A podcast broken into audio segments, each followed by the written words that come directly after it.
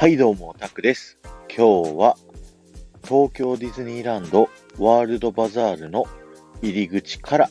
聞いてください。今日のテーマは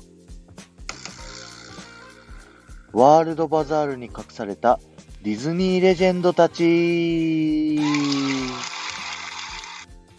日はワールドバザールをシンデレラ城側に向かって一緒に歩いていきたいと思います。まず入り口、左の方を見てください。ベンチにですね、銅像があるのが見つけられると思うんですが、こちらの銅像はですね、ウォルト・ディズニーのお兄さん、ロイ・ディズニーさんの銅像とミニーマウスの銅像になっています。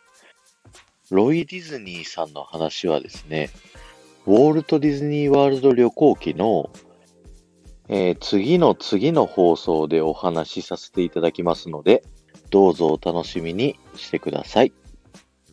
それでは、ちょっと進んでいきましょう。ワールドバザールは、ウォルト・ディズニーが生まれ育った町、アメリカ・ミズーリ州のマーセリーンというですね、町を再現してあります。ここで最初のポイントです。ワールドバザールの入り口のところをくぐり終えたら、まず振り返ってみてください。2階のですね、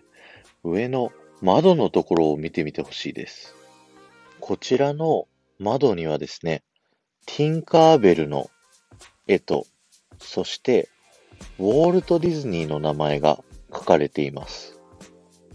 ウォルター・ E・ ディズニーアソシエイツ。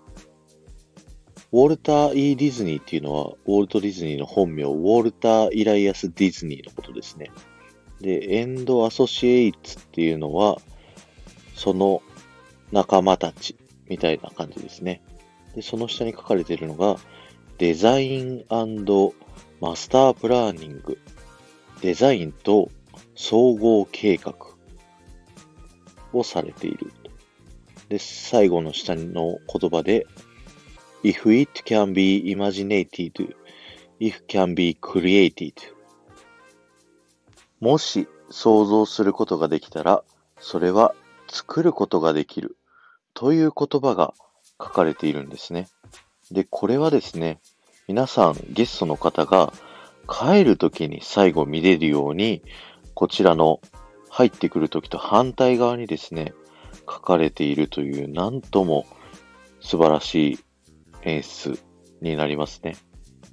では、そのままワールドバザールの十字路の真ん中の方まで移動してください。ワールドバザールはですね、あの、日本独自の名前となっておりまして、アメリカではメインストリート USA という名前で、全く同じコンセプトのエリアがあります。で、日本だけの特徴で言うと、屋根がついてるんですね。これは何でかっていうと、日本はですね、アメリカと違って、比較的雨が多い地域になっているので、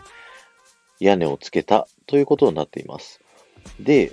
天井には約3000枚ものですね、ガラスが貼られていて、あの、シンデレラ城を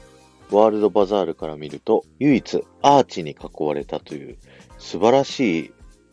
ロケーションで写真を撮ることができます。このワールドバザールの建物もですね、実は実際の作りより高く見せるために、シンデレラ城で前紹介したのと同じ強制遠近法という手法が使われております。なので、1階側にある窓とかよりも2階側にある窓の方が、まあ、若干小さく作られていて、より高く見えるように作られています。では、真ん中ぐらいにつきましたでしょうか。では、もうちょっと進んでですね、右手側にあるタウンセンターファッションのというお店の2階の方を見てみてください。こちらにはですね、オリエンタルランドの2代目社長の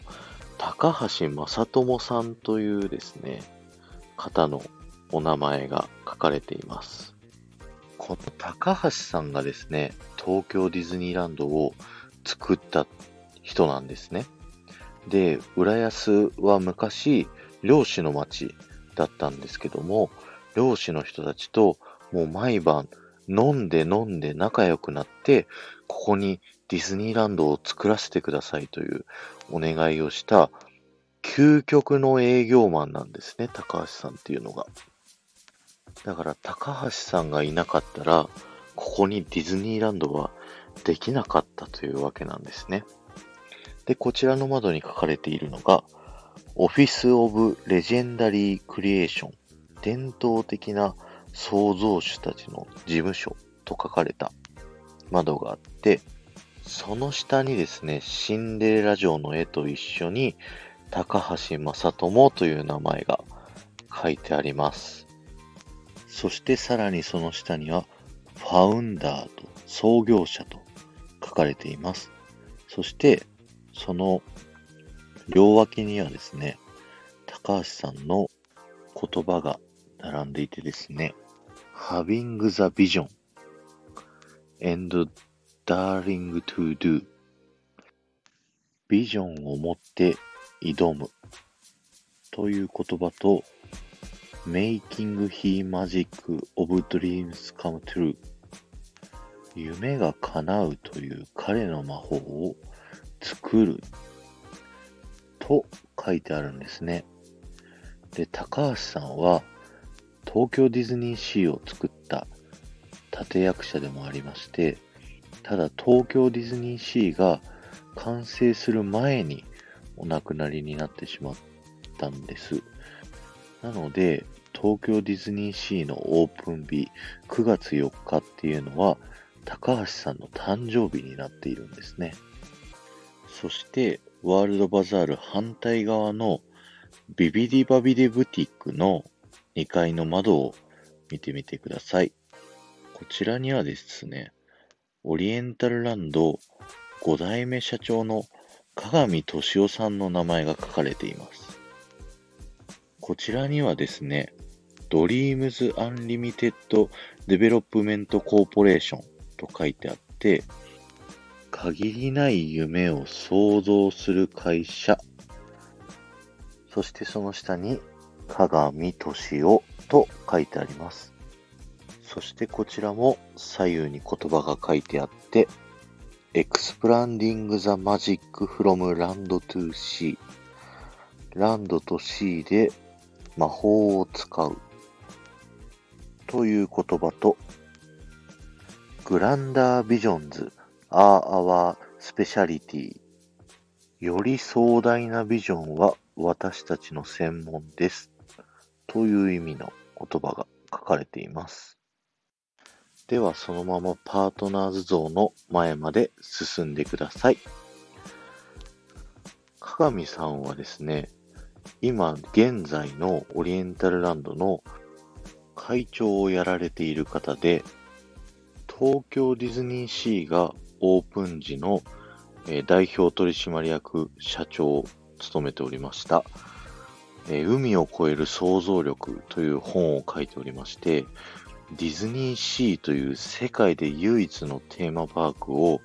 作るために、いろいろ奮闘したですね、お話が書いてあって、すごく面白い本なので、ぜひ皆さん読んでみてください。それでは、パートナーズ像の前つきましたでしょうかこのパートナーズ像はですね、東京ディズニーランド開園15周年の時にですね、ウォルト・ディズニー・カンパニーから寄贈されたものになっておりまして、ウォルト・ディズニーとミッキーマウスの像になっております。えこの二人の像の大きさはですね、実際のウォルトの大きさと本物のミッキーマウスの大きさになっているそうです。では、象の目の前まで来ましたでしょうか？パートナーズ像の真下と手前側に2つのですね、言葉が書かれております。こちらを読むとですね、まず、パートナーズ像の真下側なんですけども、パートナーズ、ウォルト・ディズニーミッキーマウス。この15周年を記念して、喜びと驚き、そして感動を共に分かち合ったザ・ウォルト・ディズニー・カンパニーのキャストより東京ディズニーランドへ友情と感謝の気持ちを込めてお送りします。1998年4月15日とウォルト・ディズニー・カンパニーからのメッセージが書かれています。そして手前の方のプレートはですね、私たちは絶えることのない人間参加の聞こえる広場を目指して東京ディズニーランドを作りました。夢と勇気と希望に輝く世界中の人々の顔がこの広場にいつも満ち溢れていることを心から願って、昭和58年4月15日、株式会社オリエンタルランド代表取締役社長、高橋正智と、こちらは東京ディズニーランドが開園した時からあるですね、高橋さんのメッセージとなっているんですね。はい、今日はですね、ワールドバザールに隠されたディズニーレジェンドたちというテーマでお話しさせていただきました。ありがとうございました。この放送が面白いと思った方は、ぜひぜひフォローをお願いいたします。また、いいねやコメント、レターもお待ちしております。今日はですね、ちょっと長くなってしまったんですけど、あの、全然皆さんには関係ないんですけど、僕の誕生日なんですね、今日2月22日って。だから、なんとなくなんですけど、ちょっとこのディズニーを作った人たち、僕の憧れの人たちのですね、話をちょっとしたいなと思いまして、話させていただいたんですけど、めっちゃ長くなっちゃいましたね。いつもの倍ぐらいの長さになっちゃいました。いやー、でも僕もこういった形でですね、何かエンターテインメントを作って、こういった風に名前を残せたらいいなと思っております。できるかな？ではまた。